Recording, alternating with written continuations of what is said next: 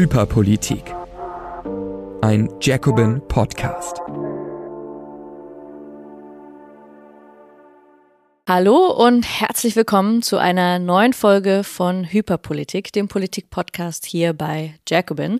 Mein Name ist Ines Schwertner und wir machen diesen Podcast hier jede Woche, besprechen jede Woche die neuesten äh, Nachrichten und was ähm, an politischer Aufgeregtheit passiert ist in der Woche, allerdings ohne politische Folgen zu haben.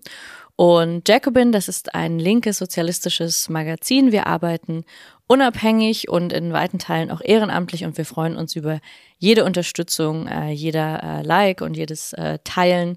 Sowohl unsere Artikel als auch dieses Podcasts helfen uns sehr. Und nachdem äh, in der letzten Woche ja eine Sonderfolge gelaufen ist, nämlich mit Anton Jäger, dem Godfather of Hyperpolitik, wenn man so will, ist es jetzt diese Woche wieder soweit, dass wir uns die aktuellsten Nachrichten angucken. Also nach einer mini kleinen Pause sozusagen ist wieder einiges passiert. Es gibt ähm, eine neue Staffel Haushalt, Bundeshaushalt und Ampelregierung. Darum soll es heute gehen. Aber zu Beginn immer eine Nachricht in dem in der Kategorie hypermedial, die mm, ja, wie soll ich sagen, mich besonders aufgeregt hat oder zumindest doch äh, unsere Gegenwart sehr gut beschreibt, die Verrücktheit auch unseres politischen Diskurses. Und vielleicht habt ihr es mitbekommen, in Argentinien gab es ähm, Wahlen, ein neuer Präsident wurde gewählt und mir wurde schon vor einigen Wochen gesagt, da könnte so ein verrückter Anarchokapitalist gewinnen. Was ist ein Anarchokapitalist? Können wir jetzt nicht ganz in der Tiefe äh, erklären, aber zumindest ganz kurz anreißen, der Javier Milei ist so eine Art ähm, äh, dunkelhaariger Boris Johnson mixed mit äh, Trump und ähm, ja, alle anderen äh, verrückten Präsidenten der letzten Jahre. Also es ist dieser Präsidenten Typus, der ähm, eigentlich so eine Art wie so ein verrückter Unternehmer, wie ein verrückter Professor wirkt. Und das ähm, könnte man jetzt als ungefährlich abtun, ist aber in Wahrheit, wenn man sich sein Programm anschaut, wirklich ähm, ernsthaft wahnsinnig. Also der Mann ist einfach ein krasser Rechtslibertärer, der jetzt schon angekündigt hat, so Dinge zu tun wie die argentinische Zentralbank abzuschaffen, also auch den Peso durch den Dollar zu ersetzen, also eine vollkommene ähm, ja, krasse Unterwerfung eigentlich unter die USA. Man darf ja so stark nie sprechen, aber in dem Fall ist es finanzpolitisch dann ernsthaft so. Ähm, und will alles privatisieren, den öffentlichen Rundfunk, die Medien, auch die staatliche Energiegesellschaft. Also das ist wirklich nochmal Peak Neoliberalismus, alles soll privatisiert werden. Er ist gegen Abtreibung, also gegen Schwangerschaftsabbrüche. Er will den, er will mit einem, äh, nicht nur einen Kürzungshammer, dazu kommen wir ja gleich auch noch in der deutschen Politik, sondern er will wirklich mit der Kürzungskettensäge durch ähm, den argentinischen Staatshaushalt gehen. Und das ist wirklich krass. Also das wird so krasse Folgen haben, diese Art neue Welle an, an Privatisierung, selbst wenn er nicht alles aus diesem Wahlprogramm durchsetzt, weil er gar nicht die Mehrheiten hat ähm, im Parlament, ist es dennoch ein wirklicher Schlag und ein wirklicher Kahlschlag auch für die Daseinsvorsorge für die Menschen in Argentinien. Deswegen natürlich umso paradoxer, dass die Menschen ihn gewählt haben, aber das ist ja ein Phänomen, das wir eben schon öfter beobachten. Jedenfalls, äh, ich wollte nicht äh, jetzt komplett darüber reden, sondern auch über ein, ein äh, Kommentar dazu, wie man es auch verstehen kann. Also die äh, bürgerlichen Medien tun sich ja eh auch immer so ein bisschen schwer, wenn es so neue Phänomene gibt. Boris Johnson, Georgia Meloni, dann weiß man immer nicht so, hm, welche Form von rechts ist das jetzt? Und jetzt bei ihm hat man halt so Anarchokapitalist gefunden. Man kann aber auch noch bescheuerter über ihn schreiben. Und ich hatte ihn, glaube ich, lange nicht mehr hier bei Hyperpolitik, aber er hat mal wieder einen Knaller rausgehauen. Ulf Poschert von der Welt, ähm, unser rechtslibertärer, abgedrifteter Freund von Springer, hat ähm, geschrieben, Milay hält alle Menschen im kantischen Sinne für mündig. Klar, drunter machen wir es nicht mehr.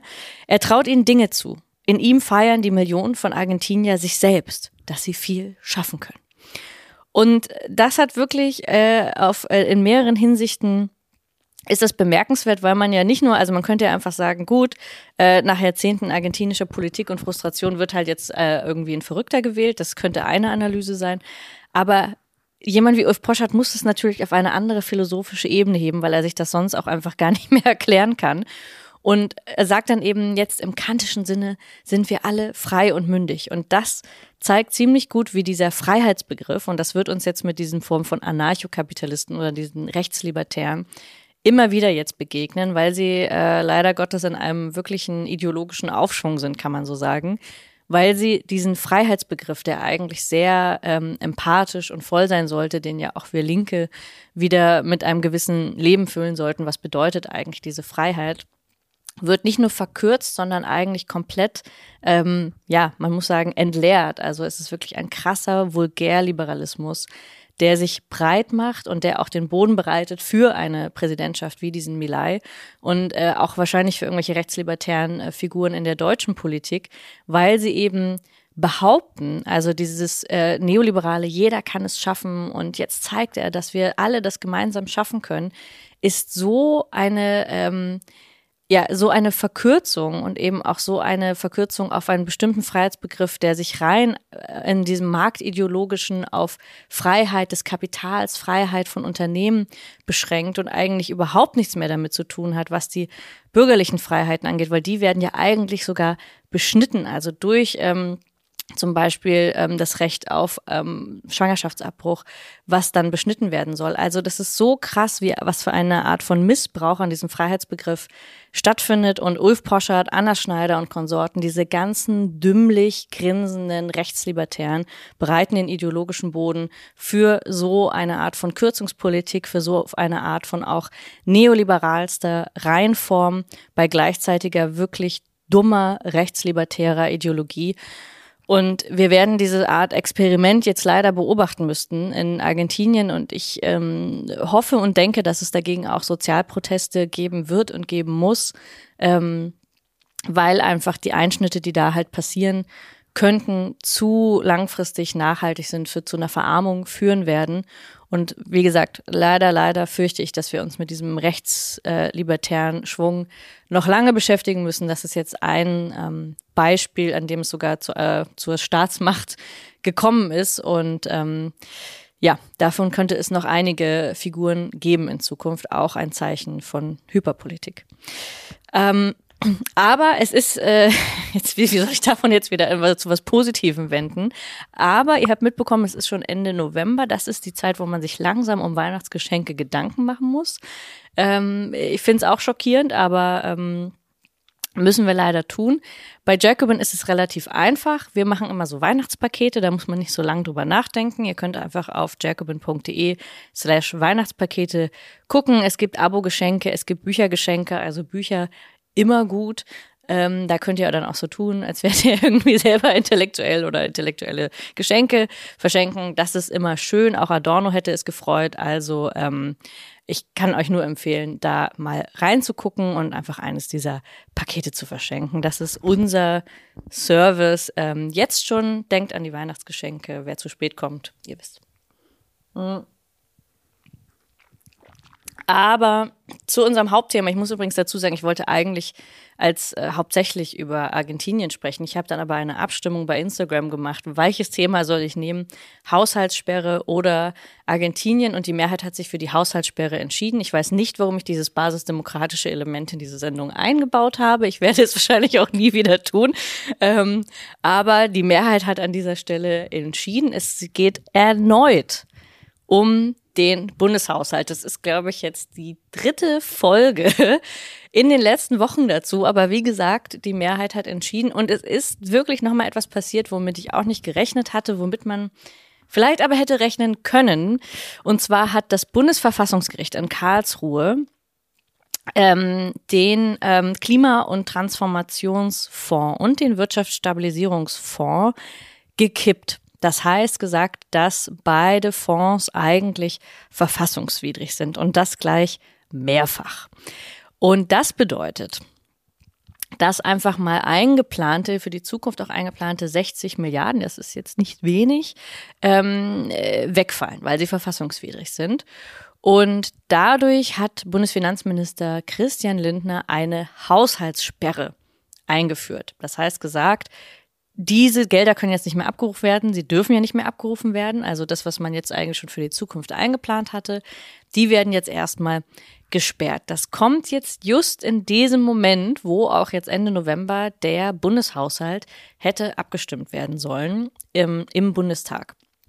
Und das bedeutet, dass durch diese Haushaltssperre natürlich, äh, man kann es schon so sagen, ohne dass es übertrieben klingt, diese Regierung in eine Regierungskrise läuft, weil eben dieses Loch nicht einfach zu stopfen ist. Es gibt jetzt genau zwei Wege dazu, komme ich gleich, aber ich will kurz nochmal erklären, warum ähm, sowieso, also der Haushalt ja eben ein bisschen auf Kante genäht war, aber warum insbesondere diese ähm, Fondsgeschichten, auch wenn man jetzt hätte ähm, sagen können, gut, vielleicht klappt das ja in Karlsruhe, ähm, trotzdem sowieso schon gezeigt haben, dass die Ampelregierung nie vorhatte, irgendwie nachhaltig Klimaschutz äh, zu betreiben oder so, sondern eigentlich diese Form der Umgehung sowieso auch politisch, jetzt nicht mal nur einfach verfassungsrechtlich, sondern auch politisch fragwürdig ist, weil man halt versucht hat, über den Klima- und Transformationsfonds ähm, eigentlich äh, das, was man ähm, das, was man an Corona-Schulden, also das, was man aus früheren Krisen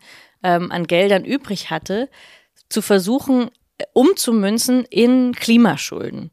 Und das war schon sowieso so ein bisschen so ein haushälterischer Trick. Und das muss aber auch, auch gar nicht sein. Also man kann ja auch einfach sagen, ähm, dass wir einen Klimanotstand haben und deswegen, deswegen einen Notfall haben und auch deshalb Schulden aufnehmen müssen, beziehungsweise Gelder bereitstellen müssen, so kann man es vielleicht etwas präziser sagen, für einen eigenen äh, Klimafonds. Aber dieses Ummünzen war jetzt sowieso nicht nur einfach haushälterisch so ein kleiner Trick, sondern eben auch einfach eine politische Umgehung mit dem man einfach versucht hat, das Geld umzuschieben. Und jetzt hat sich eben herausgestellt, das darf man nicht einfach tun. Vergangenes Geld jetzt für die Zukunft verwenden. Ähm, das geht schon mal nicht. Das waren nämlich Gelder, die im Frühjahr 2023 fernab des regulären Bundeshaushalts schon ähm, bereitgestellt wurden und die kann man jetzt nicht noch mit in die Zukunft nehmen. Das betrifft beim Wirtschaftsstabilisierungsfonds auch.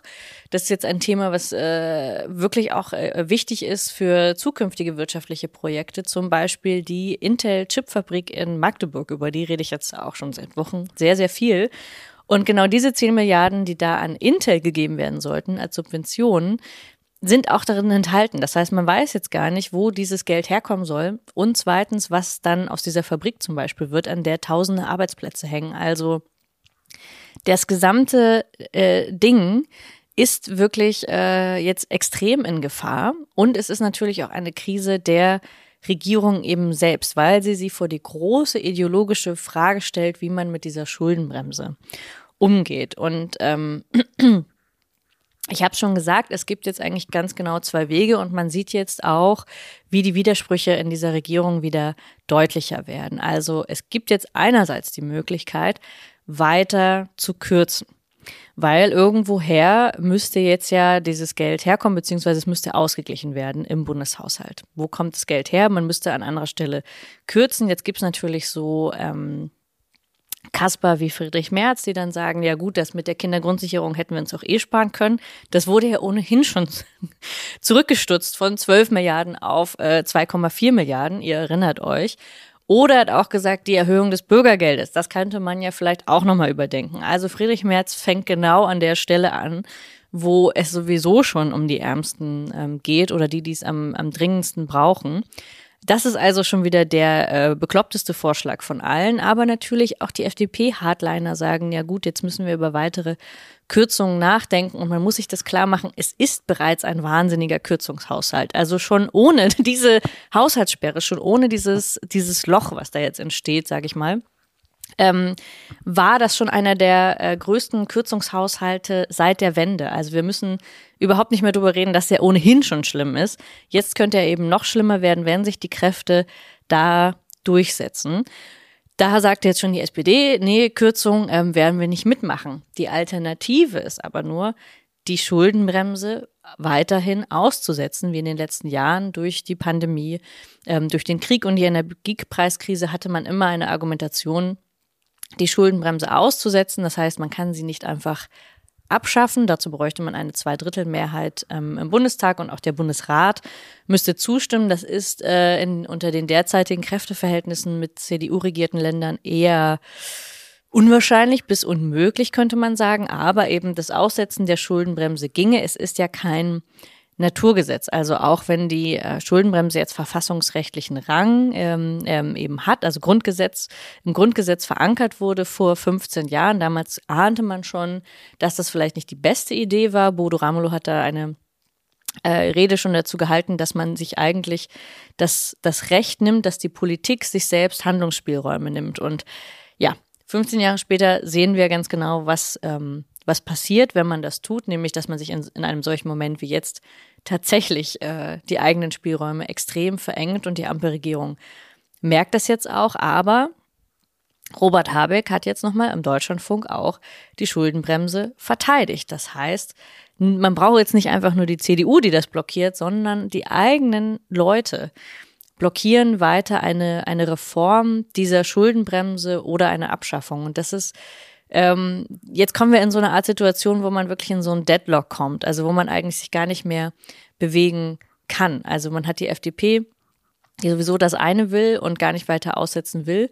Und man hat die SPD und die Grünen, die das ähm, könnten, aber die jetzt selber so ein bisschen ideologisch verwirrt sind, sage ich mal, und die eigentlich gleichzeitig nicht kürzen wollen, aber die auch nicht an der Schuldenbremse was machen wollen. Und das heißt, es kann wieder nur jetzt eine Möglichkeit geben, durch Investitionsgesellschaften oder durch andere kleinere Umgehungen wieder die Schuldenbremse zu umgehen. Aber auch das ist eben wieder kein nachhaltiger Effekt. Also man wird das, man wird den Fehler wiederholen, den man jetzt schon gemacht hat, selbst wenn es jetzt verfassungsrechtlich vielleicht dann etwas sauberer wäre.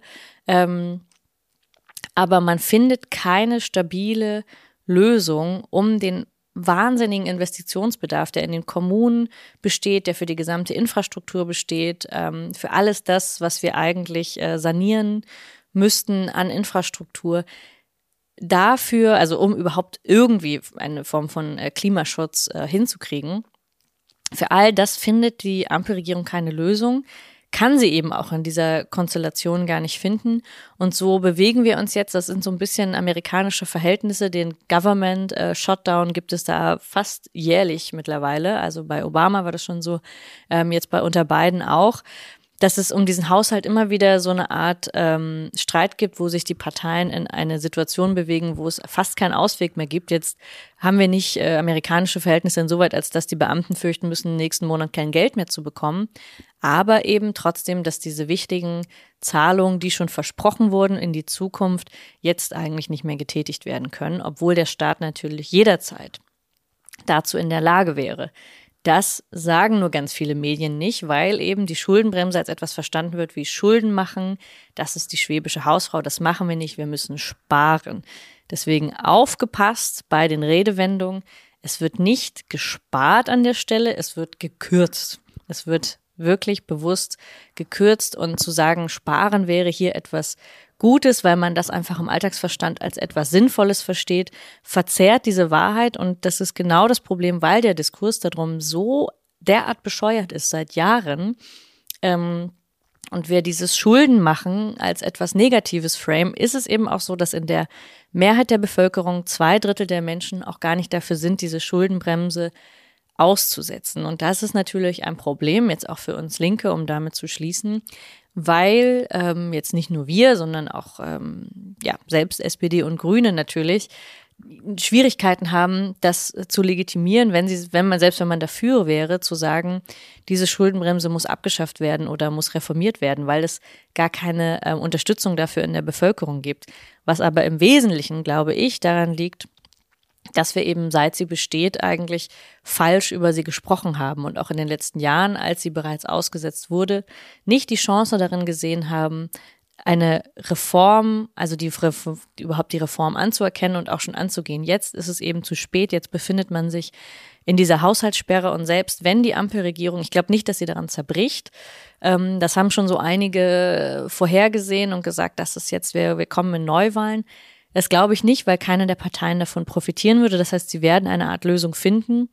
Und ich fürchte, es wird eine Mischlösung sein aus weiterer ähm, Umgehung und tatsächlich weiterer Kürzungen. Und das ist ein, ein ähm, Cocktail an Schwierigkeiten, der ähm, eher dazu führen wird, dass nicht nur weitere Teile der Bevölkerung verarmen und dass ähm, wir auch wirtschaftlich wahrscheinlich weiter in eine Rezession rutschen, dass es eine Form von äh, viel, viel mehr Arbeitslosigkeit gibt. Ähm, Lukas Scholle beschreibt das in einem Artikel bei Jacobin auch sehr gut. Das ist das Armageddon äh, dieser Haushaltspolitik. Könnt ihr gerne nochmal nachlesen, wenn ihr es genauer wissen wollt.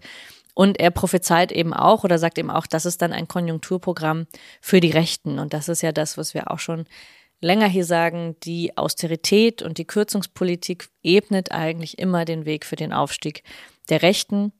Solange er auch in dieser irrationalen Art und Weise geführt wird, dieser Streit, profitieren davon immer die Rechten und wir haben es da sehr, sehr schwer. Also auch wenn es schon jetzt Sozialproteste gab, der Sozialverbände, auch der Gewerkschaften, werden wir es jetzt durch diese Haushaltssperre noch viel, viel schwieriger haben, wenn wir nicht diesen ideologischen Kern der Schuldenbremse angehen. Das ähm, ja, ist auch ein Problem für unsere Politik, weil das erstens sehr schwer zu erklären ist und zweitens noch viel schwieriger ist, gegen so etwas Abstraktes wie die Schuldenbremse ähm, zu mobilisieren oder irgendwie politisch handlungsfähig zu werden. Das heißt, das wird nicht nur für jetzt, sondern auch dauerhaft eine unserer größten Herausforderungen sein.